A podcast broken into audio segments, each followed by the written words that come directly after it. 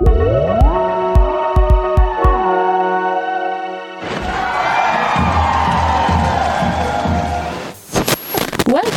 to the Media Lab. Le Media Lab est un institut de la faculté des sciences de la société de l'Université de Genève qui se concentre sur les médias et en particulier les médias numériques. Donc ce qui nous intéresse, c'est d'étudier les cultures numériques qui se produisent à l'intérieur de ces nouveaux euh, systèmes de communication dans lesquels on baigne de plus en plus. Alors la question de l'attention est fondamentale dans la société contemporaine. Pour longtemps, on a cru qu'on habitait dans une société de l'information, jusqu'à ce Herbert Simon nous rappelle qu'on vit dans une société dans laquelle l'information est très abondante, et en a énormément, elle n'a pas énormément de valeur. Par contre, ce qui a beaucoup de valeur, c'est l'attention. Parce que justement, puisqu'il y a énormément d'informations qui circulent, il n'y a pas assez d'attention à dédier à toutes les informations qui nous sont proposées aujourd'hui sur les différents médias, non seulement numériques d'ailleurs, mais surtout les médias. On rentre donc dans une société de l'attention, ou plus précisément dans une économie de l'attention, dans laquelle ce qu'on vend et ce qu'on achète, c'est l'attention de nous en tant que citoyens, en tant que consommateurs, en tant qu'individus. Mais il y a aussi un aspect collective de l'attention.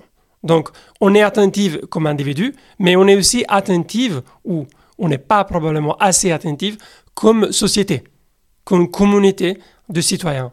Et donc, l'attention collective est justement la capacité des citoyens d'un pays ou d'une communauté de s'intéresser de manière assez prolongée à une question pour pouvoir développer un débat public riche et constructif autour de cette question. Quel serait l'exemple concret qui nous montrerait l'impact de ce déficit d'attention et qui justement empêcherait de faire avancer le débat? Alors, un exemple qui est un peu l'exemple typique donné dans la littérature sur l'attention collective est celle de la question environnementale. Depuis les années 70, et pas seulement aujourd'hui d'ailleurs, on se rend compte que les citoyens s'intéressent à l'environnement, donc il n'y a pas un manque d'intérêt pour cette question, mais ils s'y intéressent pas pour assez longtemps pour que cette attention prolongée portée aux questions de l'environnement, penser le climat par exemple, puisse vraiment donner lieu à des politiques concrètes. Donc on s'y intéresse un petit peu, parfois même on panique autour de la question euh, du climat quand le dernier rapport de la PCC du GIEC est publié ou quand on, lit des nouvelles euh, sur le changement euh, et les impacts du changement climatique. Mais on ne garde pas cette attention assez longtemps pour que cela se traduise dans des vraies actions euh, au niveau individuel, mais aussi plus particulièrement au niveau politique et collectif.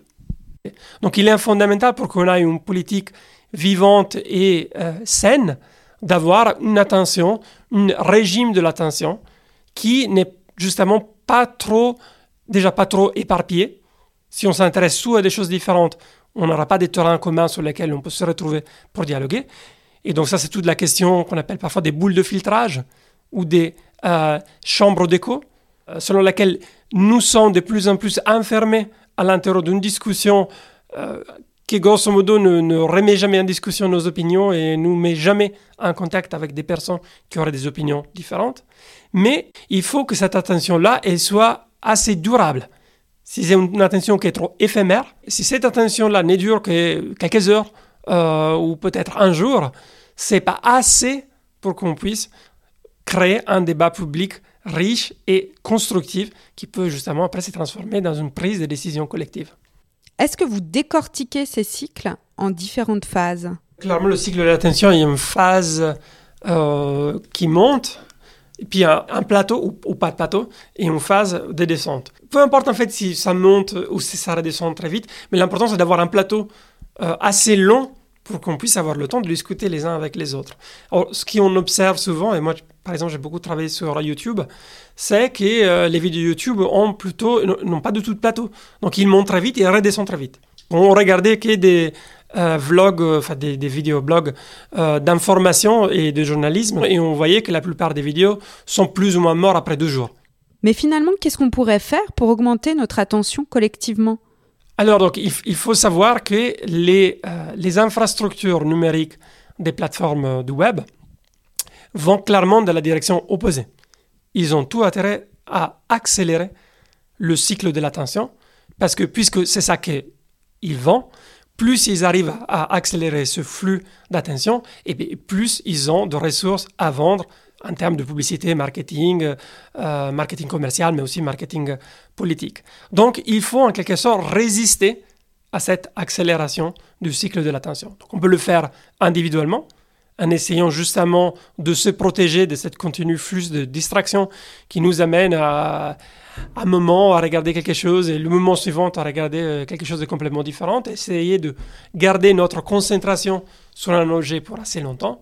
Mais encore au niveau collectif, par exemple, quelque chose comme la loi GDPR de l'Union européenne sur euh, les données privées, de mon point de vue, est assez important et va dans le bon sens, non seulement parce que ben, justement elle protège notre privacy, ce qui est déjà une très bonne chose en soi, mais parce qu'en plus, elle, elle met un petit peu les bâtons dans les roues, elle ralentit un petit peu, si vous voulez, cette type d'économie euh, de l'attention qui est devenue aujourd'hui une des économies plus importantes, mais qui a plein de euh, problèmes, comme, euh, comme j'essaie de l'expliquer.